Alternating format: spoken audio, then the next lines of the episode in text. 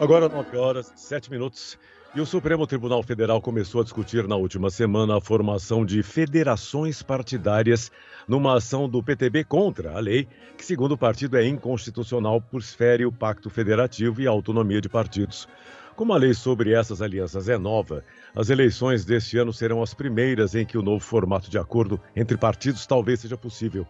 Mas afinal, como é que isso vai funcionar e quais os impactos na corrida eleitoral deste ano? É por isso que eu vou conversar agora com o professor do Departamento de Gestão Pública da FGV, Cláudio Couto. Professor Couto, muito bom dia.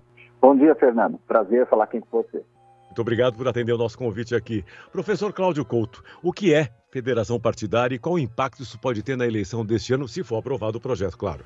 Não, o projeto, na verdade, foi aprovado, né? A questão é saber se vai haver algum tipo de impedimento, né? O projeto das federações partidárias. Esse outro projeto, se houver um projeto tentando revogar isso, ele não tem como valer para essas eleições. Porque uma regra fundamental, uma, um princípio constitucional, é de que toda mudança das regras eleitorais tem que acontecer a menos de um ano da eleição. Então, mesmo que houvesse uma lei aprovada agora para acabar com as federações, ela não poderia valer para essa eleição, ela só poderia valer para a eleição seguinte. Mas aí eu diria que boa parte da importância dessa, desse projeto já estaria perdida e o Supremo mesmo e o TSE não acatariam uma adesão dessa natureza. O que pode, eventualmente, alguém tentar fazer, mas eu também vejo com muito pouca chance de dar certo, é derrubar a, atual, a atual lei das federações com base num questionamento disso na justiça. Mas também, sinceramente, não creio que Supremo ou TSE possam acatar esse tipo de posicionamento. O que as federações fazem é transformar partidos numa única agremiação durante quatro anos. O que isso significa? Que se dois partidos, por exemplo, se juntam para formar uma federação, eles terão que concorrer como se fossem um só em todas as disputas eleitorais de 2022 até 2026, inclusive as eleições municipais. Não vai ser mais possível, por exemplo, é, que um partido seja, esses que estiverem na federação, seja adversário do outro numa eleição municipal ou numa eleição estadual, ou que se alie de um jeito num estado, de outro jeito no outro, né, cada um dos partidos, eles passam a ser um só. Isso, portanto, exige desses partidos uma afinidade, um entendimento muito grande. Então, não é tão fácil fazer essa federação, porque a gente sabe que existem muitas, é, muitos conflitos, muitos interesses regionais que distinguem os partidos e os afastam uns dos outros. Então, a federação é, é Realmente... muito mais complicada de fazer do que seriam, claro, as coligações proporcionais, né, coligações eleitorais que existem ainda nas eleições majoritárias, mas acabaram nas proporcionais. Inclusive, a gente tem coligações municipais que não se igualam a coligações uh, estaduais e muito menos as federais. Agora, qual é a diferença, então, professor, entre federação e fusão entre partidos? Certo. É, só um detalhe, né? As coligações das federações, vamos supor que elas se criam, podem continuar variando. Né? Elas podem ser, por exemplo, diferentes em estados vizinhos até. Você pode ter a federação aqui se coligando com um partido, do outro lado se coligando com o outro. Isso pode continuar acontecendo e, claro, por, por consequência, também na eleição municipal. O que distingue a federação de uma fusão é que a federação, após quatro anos, permite que os partidos se separem. Né? Eles podem terminar essa relação após quatro anos. No caso da fusão, os partidos viram um só. Agora, eu diria que a federação ela é, em boa medida, o preâmbulo de uma fusão.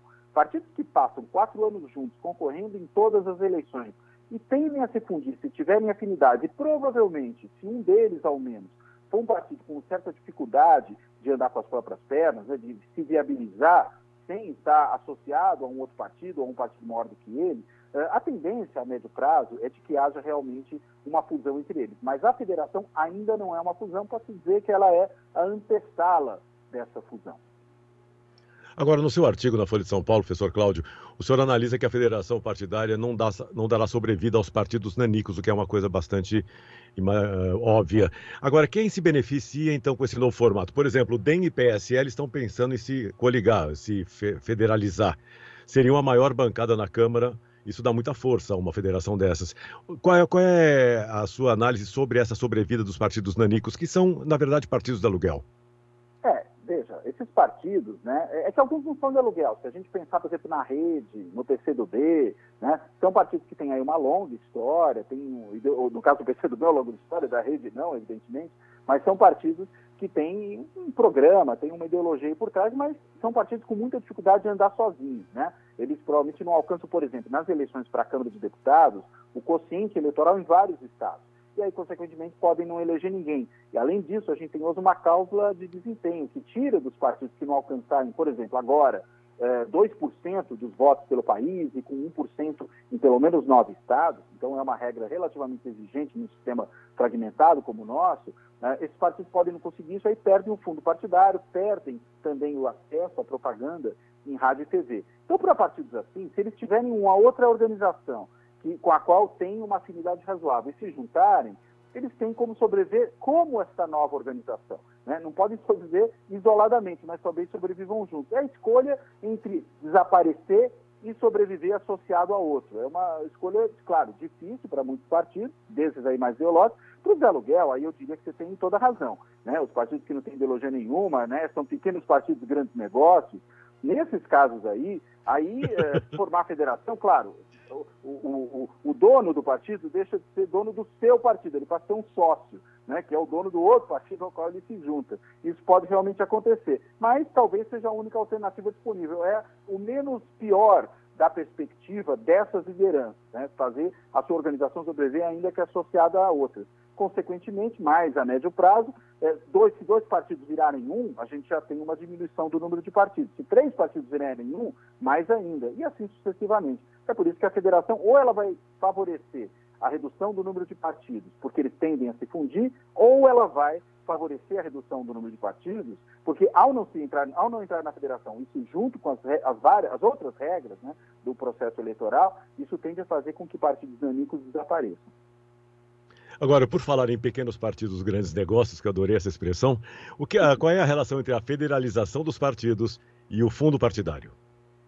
Olha, a federalização dos partidos, ela assegura que os partidos continuem a receber o fundo partidário se a federação alcança é, aquele mínimo de votos necessário, que é o quociente eleitoral, mais a cláusula de desempenho, que eu mencionei que vai ser de 2% agora para a eleição de 2022, vai subindo até chegar a 2,5%, né, e depois 3% em 2030, né, isso, a, a cada eleição aumenta um pouquinho.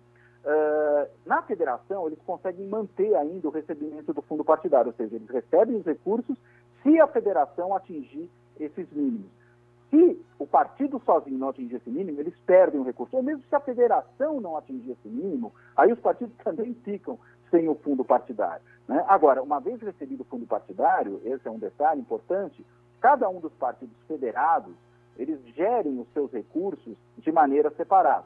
Para fins eleitorais, isto é, de disputa das eleições, apresentação de candidatos, montagem de coligações, a federação funciona como um partido só. Do ponto de vista administrativo e da política interna, os partidos mantêm a sua independência. Né? Então, são dois, duas dimensões diferentes desse processo. E é aí por isso que partidos, mesmo com algumas diferenças, podem ter afinidades eleitorais, mas não têm tantas afinidades do ponto de vista da política interna, a organização partidária, uh, eles têm interesse na federação, né? porque aí a federação garante que pelo menos as suas lideranças continuem a controlar o partido, né? elas continuem a gerir o dinheiro desse partido, a, a ter certa ascendência sobre as organizações locais do partido, enfim, mantém essa autonomia da organização. O senhor acredita que, então, com a, com a federação partidária, pode melhorar a discussão, o nível da discussão política no país, deixando mais claras as intenções ideológicas e as identidades de cada federação enquanto tendência ideológica, professor? Eu acredito que sim, mas sobretudo pela redução do número de organizações. Acho que esse, e, e a redução do número de organizações para aquilo que aparece para o eleitor, que é o que realmente importa desse ponto de vista, que é o número de organizações que competem no processo eleitoral. Deixam de ser alguns partidos, passam a ser algumas federações em muitos casos. E aí o eleitor, em vez de ter que olhar para um cenário com 30 agremiações, tentar entender o que cada uma delas diz, né? Parece aquele uhum. cardápio da pizzaria que você vai e tem 65 tipos de pizza, cada uma com uma descrição. Quando você chegou na décima, você desiste e pede a marguerita. Né? Você não continua lendo. É a mussarela é... calabresa, né? E chega. Ou a calabresa, pode ser também. Aí vai um pouco do gosto do freguês, literalmente. né? A portuguesa, como queiram. É, agora, é, com menos organizações disputando, você tem menos informação para processar. É mais é claro o que está ali acontecendo, sobretudo para quem não acompanha a política todos os dias, e mesmo para quem acompanha, tem um monte de partidex aí, sem nenhuma importância do ponto de vista programático, que só poluem o cenário. Mas com as federações ou com a redução do número de partidos em consequência de alguns nanicos não quererem entrar em federações e provavelmente virem a sucumbir, uh, isso torna o cenário mais nítido, né? torna o cenário mais claro e, consequentemente, melhora o nível da discussão. Claro, não vai necessariamente melhorar o caráter programático de quem já não tem programa. Né? Vai continuar a mesma coisa. Agora, para quem tem programa, isso torna tudo mais claro, e mesmo para quem não tem, você tem menos informação para ficar processando. Claro. Agora, para a gente encerrar, professor Cláudio Couto. Cláudio, de que forma esse novo formato pode afetar o jogo político dessas eleições de 2022? Olha, tende já a produzir algumas aproximações que podem ser importantes do ponto de vista das, da oferta de candidaturas ao eleitor. Né? É, por exemplo, vamos ter, mencionar um dos casos de uma federação que eu acho muito pouco provável que seja viabilizada como federação. Acho que pode acontecer como uma aliança nacional com diferenças estaduais. PT-PSD, que é uma das que está se discutindo muito. Se ocorrer uma, uma federação entre esses dois partidos, significa o quê? Que PT e PSB terão os mesmos candidatos nos 26 estados da federação e mais no Distrito Federal ao governo do estado e ao Senado. Né? Ou seja, serão candidatos compartilhados entre os dois partidos. Não haverá um candidato do PT contra no PSB em algum estado da federação. Isso, claro, se a federação partidária entre os dois se formar, o que eu acho pouco provável. Isso vale, claro, para outros partidos também. Isso é, partidos que poderiam ter cada um o seu próprio candidato, seja a Câmara, seja. A, a Câmara vai continuar havendo, evidentemente, porque é um número grande de candidatos, mas aos casos majoritários é que isso tem mais efeito. Ao governo do Estado, ao Senado, uh, eles vão ter que escolher qual dos dois partidos é que vai ter aquele candidato. Né? E aí, consequentemente, a federação vai ter um único nome, isso vai reduzir o número de candidaturas no nível nacional. É, é isso que vai acabar acontecendo. Tá muito bem, professor Cláudio Couto, muito obrigado pela gentileza conversando conosco aqui do Oito em Ponto, professor. Obrigado, Fernanda. É sempre um prazer falar com vocês da cultura.